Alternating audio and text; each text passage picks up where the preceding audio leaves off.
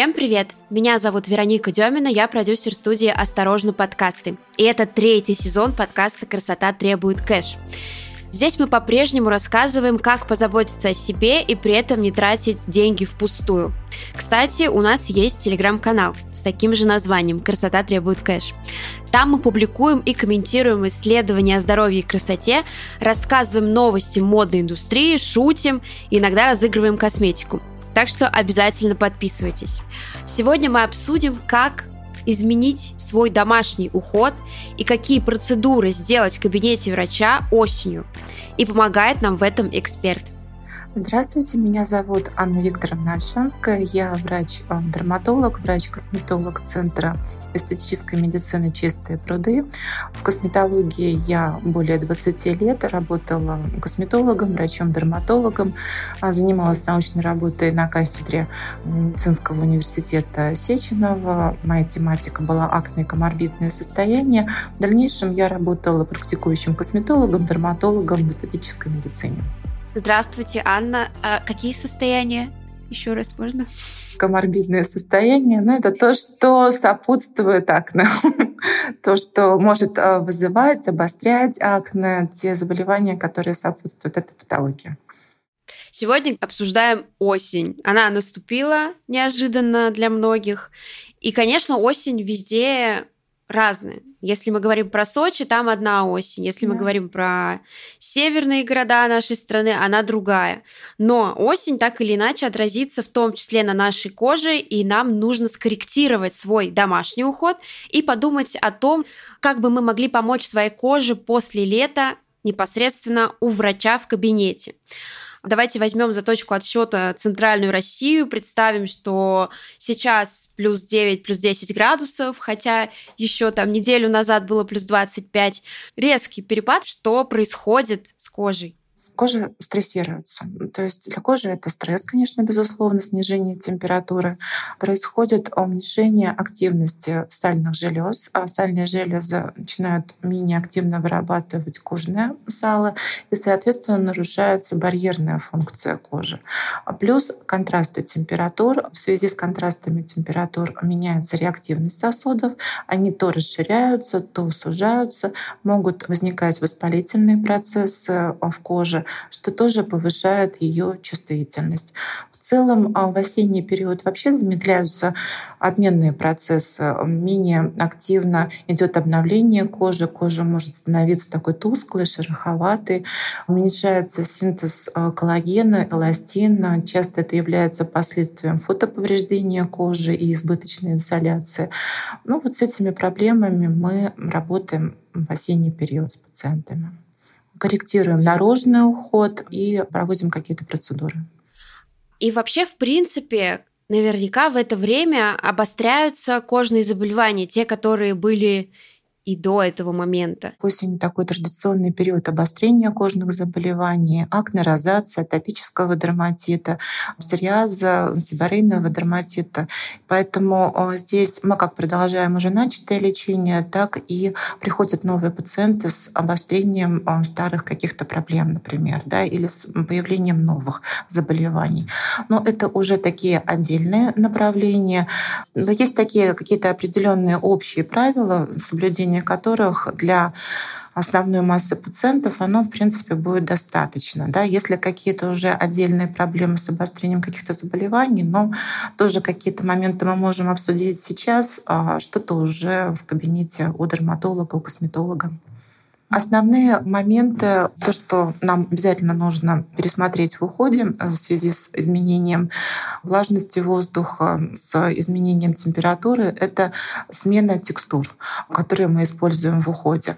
То есть если мы обычно берем какие-то легкие увлажняющие текстуры, используем сыворотки, гель-крем, то мы переходим на порядок более плотные текстуры. То есть если вы использовали сыворотку, гель-крем, вы переходите на легкий насыщающий крем крем. Если вы использовали гель-крем, то переходите на более плотный крем. Это такая вот основа. С чем это связано, да? Это связано с тем, что э, активность сальных желез при снижении температуры воздуха снижается, уменьшается, кожа вырабатывает меньше э, липидов, возникает дефицит липидов, соответственно, мы должны это восполнять, помогать коже. Хорошо использовать средства, которые в своем составе имеют церамиды, которые тоже помогают восстановить вот эту барьерную функцию, липидную мантию кожи. Дополнительно мы более мягко очищаем кожу. То есть мы используем более мягкие очищающие средства, чем летом. Особенно это касается сухой кожи, кожи чувствительной, нормальной кожи. То есть мы не смываем агрессивными препаратами, не повреждаем сами барьерную мантию кожи. Но мне кажется, это нельзя было делать и летом вообще-то.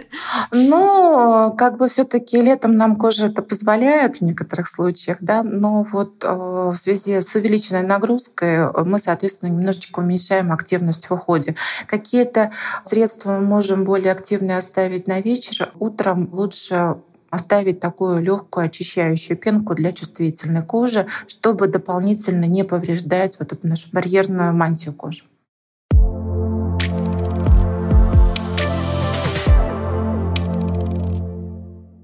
Мы делали выпуск, кажется, летний уход, и наши лозунги главные были, главные правила. Убираем кислоты, убираем ретинол, все на дальнюю полку, ждем осени. Все, пора доставать все свои запасы можно доставать, но аккуратно, да, потому что э, кожа сейчас, как мы уже проговорили, испытывает стресс, и ей нужно некоторое время, чтобы адаптироваться. То есть первый момент, ну, мы ждем одну-две недели, как кожа реагирует на сменившиеся погодные условия.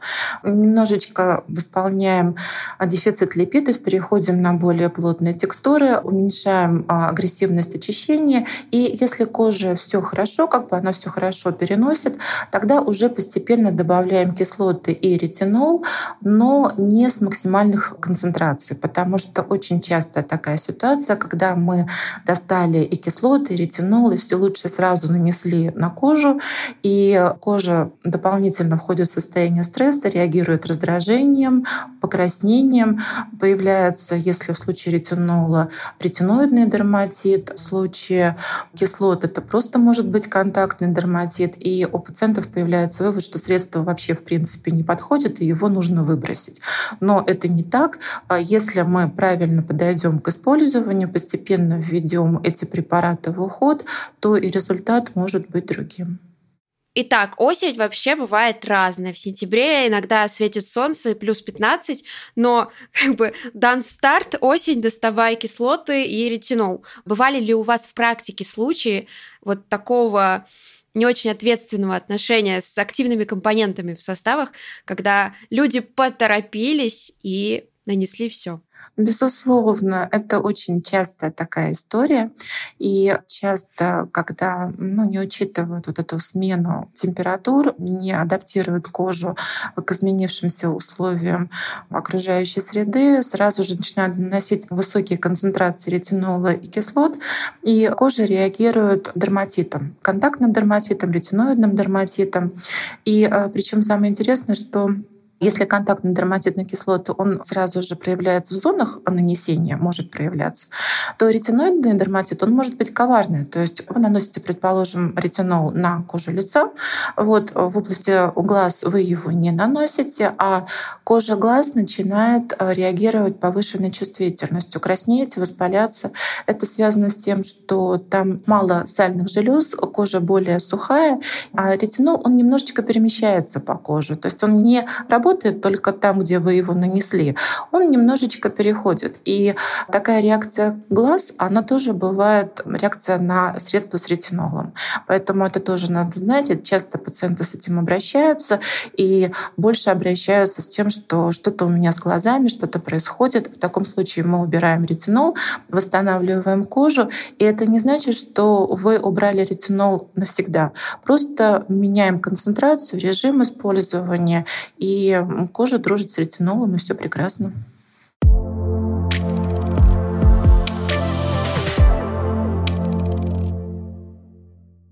С домашним уходом мы не забываем про кожу тела, то есть переходим тоже на мягкие очищающие текстуры для кожи. Это могут быть очищающие масла, средства для сухой кожи. Мы можем использовать релипиданты, которые восстанавливают барьерную функцию кожи разных фирм, которые сейчас на рынке. Главное что-то использовать. Используем масла, особенно это касается сухой кожи, кокосовое масло, масло карите, масло авокадо. Они в вечернее время тоже помогают коже восполнить дефицит липидов. Опять же, с маслами очень аккуратно для жирной кожи не наносим на те зоны, где сальных желез много и кожа более такая жирная, более активная, потому что масла в таком случае могут спровоцировать воспаление, что тоже нежелательно. Только на те участки, где дефицит липидов, где кожа сухая. Угу. Ну, вообще масла они могут вызвать комедоны. Да, а часто. какие масла вот в вашем личном топе вы бы посоветовали для тела? Потому что, ну, кокосовое, мне кажется, все знают. Может быть, есть что-то такое необычное? Масло авокадо, масло карите, да, такие уже классические масла, которые используются. Ну, наверное, это такой основной топ. Я, наверное, ничего нового вам здесь не скажу. Ага. Угу. Тоже мы бережем а, кожу губ, кожу рук, то есть мы убираем какие-то матовые помады, оставляем их до случая, используем увлажняющие стики, потому что на коже губ мало сальных желез, и она тоже реагирует покраснением, раздражением, шелушением. Аккуратнее со скрабами, потому что если мы немножко ими злоупотребляем, то тоже барьерная функция кожи повреждается, и губы могут реагировать такой избыточной сухостью. Да? То есть здесь не переусердствуем. И защищаем кожу рук тоже восполняем дефицит липидов, используем средства, такие как перчатки изолирующие, которые создают на поверхности кожи пленочку, которая препятствует испарению излишней влаги и защищает от повреждения. А что насчет пилингов? Потому что какие-то сыворотки с ретинолом и с кислотами, может быть, даже не страшно было оставить и летом, если с ними правильно обращаться, в правильной концентрации, и там, может быть, на ночь, кстати, там многие говорят, что, в принципе, ничего страшного. Да, да, да, да это возможно, да. Угу. Да, а вот пилинги, Пилинги — это уже более такая агрессивная история. Что делать э, с пилингами, возвращать ли их э, с наступлением осени? Пилинги даже нужно возвращать с наступлением осени, потому что все зависит, конечно, от потребностей кожи, но в целом процессы роговевания кожи, замены чешуек кожи, они немножко замедляются, и коже нужно помогать обновлять вот этот роговой слой. А с другой стороны, очень частая проблема, когда возвращаются после солнца, особенно это пациенты с акне, когда на солнце все было неплохо, а приехали и через где-то неделю-две отмечают обострение обострения. Это связано с тем, что в ответ на избыточную инсоляцию кожа реагирует утолщением рогового слоя. Сальные железы продолжают активно работать и образуются такие микрозакупорки в коже. И через какое-то время присоединяется бактериальная инфекция, и кожа реагирует воспалением. Поэтому своим пациентам с акне я рекомендую после возвращения солнца сделать процедуру пилинга, чтобы убрать этот избыточный гиперкератоз. В принципе, можно тоже же самое делать в домашних условиях, только, конечно, это более низкие концентрации кислот. И если это пилинги на основе миндальной кислоты, молочной кислоты. Вы можете их использовать спокойно. Ну, для сухой чувствительной кожи это пилинги с молочной кислотой. Если миндальная кислота уже так больше для нормальной комбинированной кожи. Для жирной кожи можно в домашнем уходе использовать и пилинги с альфа-гидроксикислотой, даже с кислотами с гликолевой кислотой, с салициловой кислотой. Здесь уже выбор гораздо больше. Угу. А как насчет э, энзимов? Мы обсуждали еще в прошлом сезоне, что энзимы отлично заменяют скрабы. Да, да, энзимные пилинги тоже как раз очень прекрасны для домашнего ухода. Вы можете спокойно их использовать и достаточно безопасно. Но единственное, что после энзимных пилингов не наносите сразу средства с ретинолом, с кислотами в этот же день. А то же самое касается средств с высокой концентрацией витамина С, который тоже может дополнительно таким раздражающим пигментирующим действием обладать, и он тоже немножечко может обладать пилингующим действием, поэтому вместо красоты можно получить дополнительное воспаление. Ну, можно развести эти процедуры с интервалом где-то 2-3 дня, и тогда кожа будет более благодарной вам для применения этих средств. В общем, если вы применяете дома энзимный пилинг, что в принципе в своей основе безобидная история, то лучше там никакими пилинг-дисками дальше с кислотами на кожу не воздействовать. Даже тоники с кислотами, сыворотка с кислотами. Вот эти две вещи лучше разводить, в принципе, всегда, не только осенью. Да, да, да, безусловно. И если кожа склонна к воспалениям, сосудистым реакциям, то лучше наносить какие-то противовоспалительные препараты после этих процедур, которые будут лучше проникать а, в кожу и уменьшать а, какие-то признаки воспаления. Это баночки с чем в составе, с какими компонентами? Это могут э, быть препараты, которые содержат цику, экстракт центеллы азиатики, которые уменьшают э, воспаление, которые обладают такими регенерирующими свойствами, улучшают барьерную функцию кожи. Это могут быть препараты с нейросенсином, которые тоже обладают таким успокаивающим действием. Пантенол, невысокие концентрации витамина С тоже как бы будут э, работать на пользу кожи и восстанавливаем, как бы запечатываем это все средствами, которые восстанавливают барьерную функцию кожи, церамиды, средства с омега-кислотами, то есть, которые входят в состав витамин Е, пантенол. Помогаем коже нарастить такую защиту.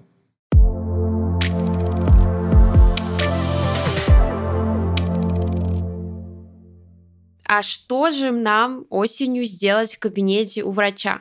Кроме того, что мы уже с вами упомянули пилинги, которые мы делаем и дома, и в кабинете косметолога, врача-дерматолога. А что еще подойдет осенью? Ну, осень — это, конечно, время аппаратных процедур в кабинете у косметолога. Это фотолечение, это лазерные шлифовки, фракционный фототермолиз. Все то, что мы откладывали до того времени, когда ультрафиолетовая активность все-таки станет ниже. Безусловно, фотолечение мы можем проводить и в летний период, но в осенние месяцы все-таки у нас больше возможностей. Мы можем использовать более активные режимы, мы можем работать с гиперпигментацией в этот период, работать с фотоповреждением, работать с акне, постакне, с рубцами, проводить такие омолаживающие процедуры без риска гиперпигментации. Угу. То есть то, что мы откладывали 3-4 месяца, теперь можно делать. Особенно, мне кажется, такой самый частый запрос лечения пигментации, потому что лечить пигментацию летом нужно с особой аккуратностью, а теперь без солнца да, да. А, лечить пигментацию самое-самое время. Какой вот ваш личный топ, самые популярные процедуры, которые приходят делать э, с начала сентября-октября? Что касается пигментации, да, я правильно поняла вопрос? Нет, я вообще в целом, мне просто лично кажется, что это пигментация, это самая главная проблема, которую хотят решить, но, возможно, я ошибаюсь, и вы как врач э, скажете что-то другое. Ну да, пигментация это такой первый топ, это обострение после солнца, фотоповрежденная кожа. И, конечно, первый такой запрос это пигментация, потом обострение акне, которое тоже часто возникает после солнца, обострение розация, когда кожа реагирует покраснением, раздражением, иногда появляются воспалительные реакции на кожу, то есть такая гиперактивность сосудов идет. И здесь мы тоже работаем с этой проблемой. Наверное, начнем с пигментации. Пигментация тоже такой вот часто запрос, когда обострился пигмент, а пациенты прибегают в кабинет и говорят, надо срочно что-то сделать. Вот вернулись только после моря, после солнца, и все делаем фотолечение. Я прочитала, что мне это поможет, я хочу здесь и сейчас это сделать. Здесь тоже мы немножечко объясняем пациентам, что нужно выждать некоторое время. Мы не проводим процедуры фотолечения на кожу, которая загорелая, которая только-только вот вернулась солнце. То есть надо подождать, ну, как минимум две недели, зависит от фототипа, дать меланоцитам немножечко успокоиться. И здесь не обязательно сидеть сложа руки, можно добавить и наружный уход и специальные препараты, которые блокируют тирозиназу, и провести какие-то мягкие пилинги, чтобы убрать а, поверхностный эпидермальный пигмент, и пигментация становится меньше, и уже состояние кожи улучшается. И только после этого мы добавляем процедуры фотолечения, которая направлена на коррекцию пигментации.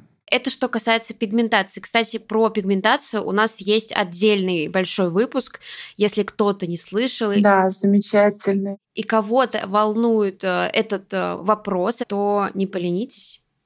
Промотайте немного вниз второго сезона и послушайте этот выпуск. А что касается акне, в этом случае осенью какие процедуры вы проводите чаще всего? С акне мы проводим процедуры пилингов. Фотолечение тоже можно использовать а, для уменьшения воспаления при акне. Проводим процедуры глубокого очищения, подбираем, корректируем лечение, подбираем уход. Это какие-то процедуры в кабинете эстетиста, маски, чистки лица тоже нужно проводить. Это не панацея, не надо проводить процедуры чистки постоянно, но в каких-то случаях, как такое СОС-средство, это прям даже очень необходимо. А вот чистки, они тоже бывают разные. Какие вот, по вашему мнению, лучше проводить? Здесь надо подбирать, исходя из потребности кожи. Да? Кому-то достаточно поверхностно проведенной чистки, там ультразвуковой или а, с помощью аппаратных методов. А для кого-то нужна атравматичная чистка, если кожа более чувствительная.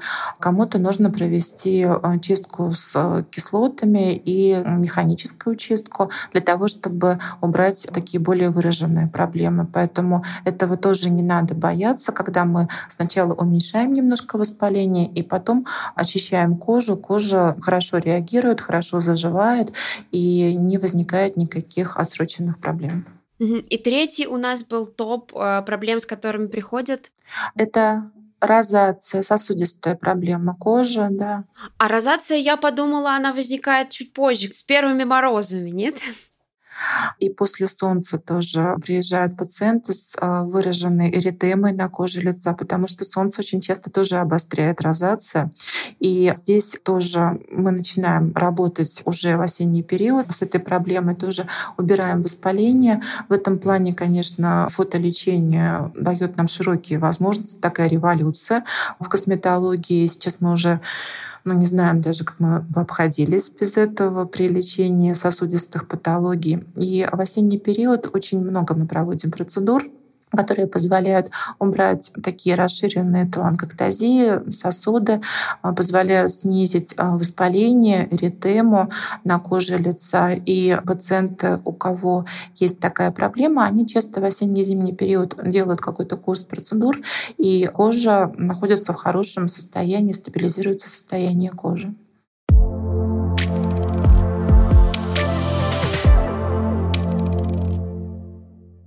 А есть ли процедуры, которые вы, ну, совсем не советуете делать осенью? То есть вот когда, когда, но только не осенью.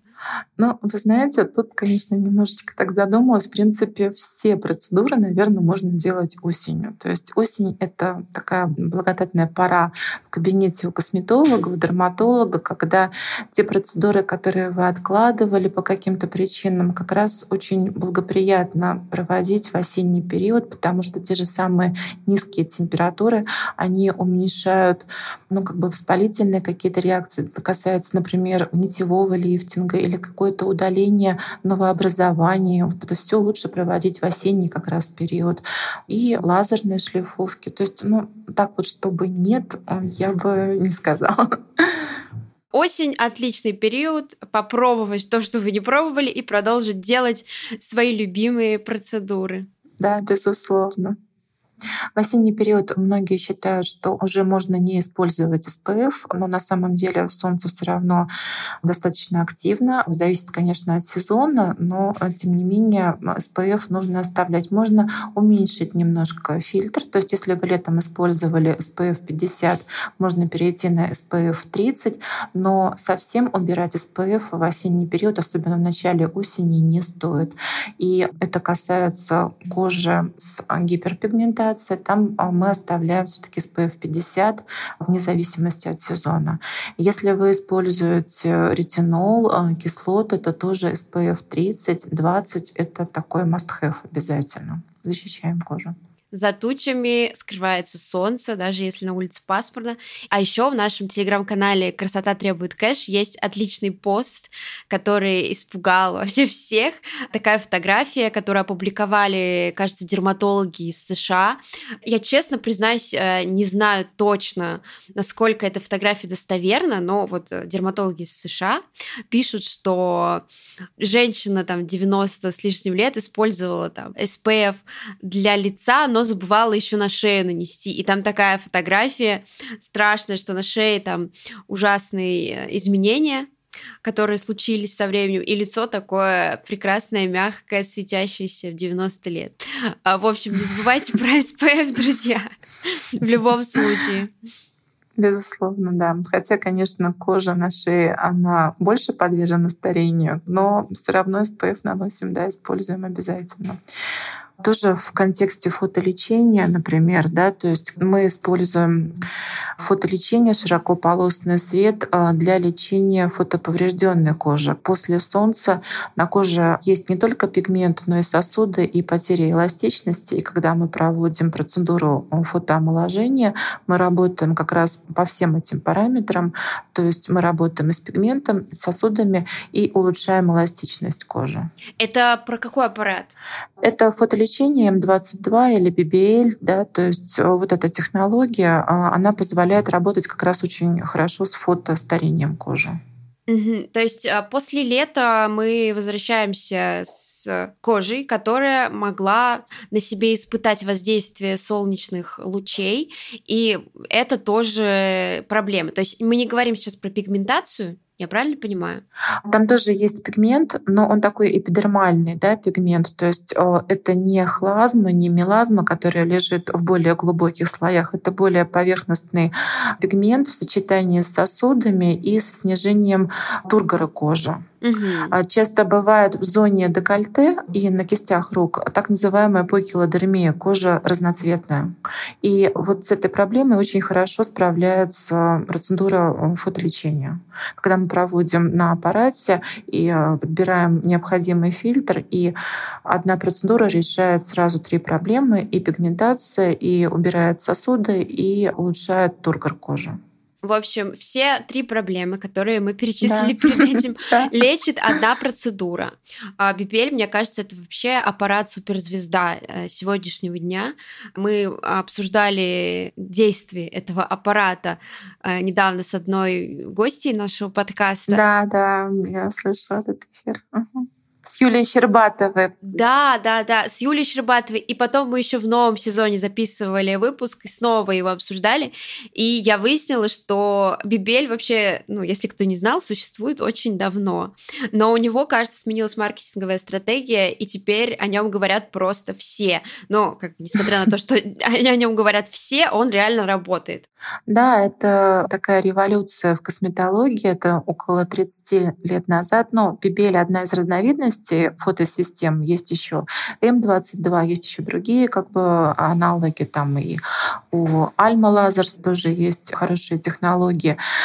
Все зависит от проблем кожи, но вот сама технология, она очень хорошо себя зарекомендовала и позволяет достигать очень таких красивых эффектов. И это еще и термолифтинг кожи тоже как бы очень красивый дает результаты, когда лицо бывает такое немножко отечное, немножко с избытком подкожной жировой клетчатки, мы, проводя такие процедуры, можем получать прям эффект лифтинга сразу после процедуры.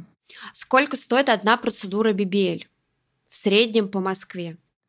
Здесь разные цены, зависит от площади, но, наверное, где-то от 10 до 16 тысяч проработка полностью лица, как бы зона декольте.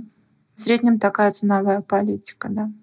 Сколько процедур включает в себя курс Ну, где-то три процедуры. Здесь мы уже смотрим от э, потребности кожи, от пациента. Но стандартный протокол — это раз в 3-4 недели проводится процедура. Когда мы делаем процедуру, даем коже время перестроиться. Но в некоторых случаях уже возможны э, варианты. Где-то мы проводим и два раза в неделю процедуру, где-то мы растягиваем э, курс э, на 4 процедуры, 5 процедур с интервалом в месяц. Здесь тоже зависит от проблемы.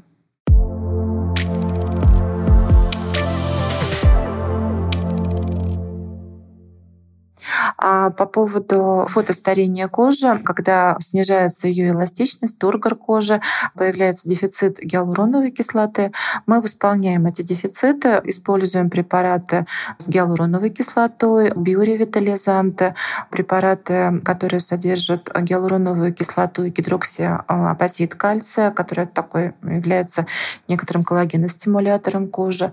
Работаем с препаратами коллагена. Это сейчас такая модная тема, тоже вот на пике, когда мы вводим э, в кожу коллаген или коллагеностимуляторы и работаем непосредственно с коллагеном. Угу. Про инъекции у нас э, самый первый выпуск э, нашего сезона, поэтому все, что касается уколов здоровья кожи, тоже включите, обязательно послушайте. Анна, спасибо вам большое. Я надеюсь, что этот выпуск будет полезен тем, кто не знает, как изменить свое поведение в отношении кожи осенью. Это действительно важный вопрос, потому что одно неловкое движение, один неловкий компонент и как бы может вылиться в такую проблему, которую потом долго и дорого лечить. Это точно. Ну, все решаемо в любом случае. Хорошо, я рада была тоже нашей встрече. Надеюсь, что мы разобрали какие-то основные проблемы осеннего ухода, и чем-то наш подкаст поможет нашим слушателям. Спасибо вам большое. Да, спасибо, доброго. Это был подкаст «Красота требует кэш». Вы все еще можете присылать запросы на новые темы, можете присылать их прямо в наш телеграм-канал, который называется точно так же «Красота требует кэш». Я периодически пишу в этот канал и спрашиваю вас, а что бы вам такого интересного еще рассказать? Как вы заметили, мы сотрудничаем с лучшими дерматологами Москвы, могу это заявить ответственно, с лучшими клиниками Москвы, поэтому пишите свои запросы, кого бы вы хотели услышать в нашем подкасте. Но это была я, Вероника Демина, автор и ведущая этого прекрасного проекта. Подписывайтесь на нас в соцсетях, э, пишите отзывы, ставьте сердечки в Яндекс Музыке, э, пишите в комментарии в Apple Podcasts, э, и на YouTube тоже мы, кстати, выходим. И помогает этот проект нам делать Марина Теренжова, наш композитор, Даша Данилова, редактор, Саша Филиппова, дизайнер обложки, и Даша Паясь, наш SMM-специалист. Наш подкаст по-прежнему выходит по четвергам. Всем пока-пока!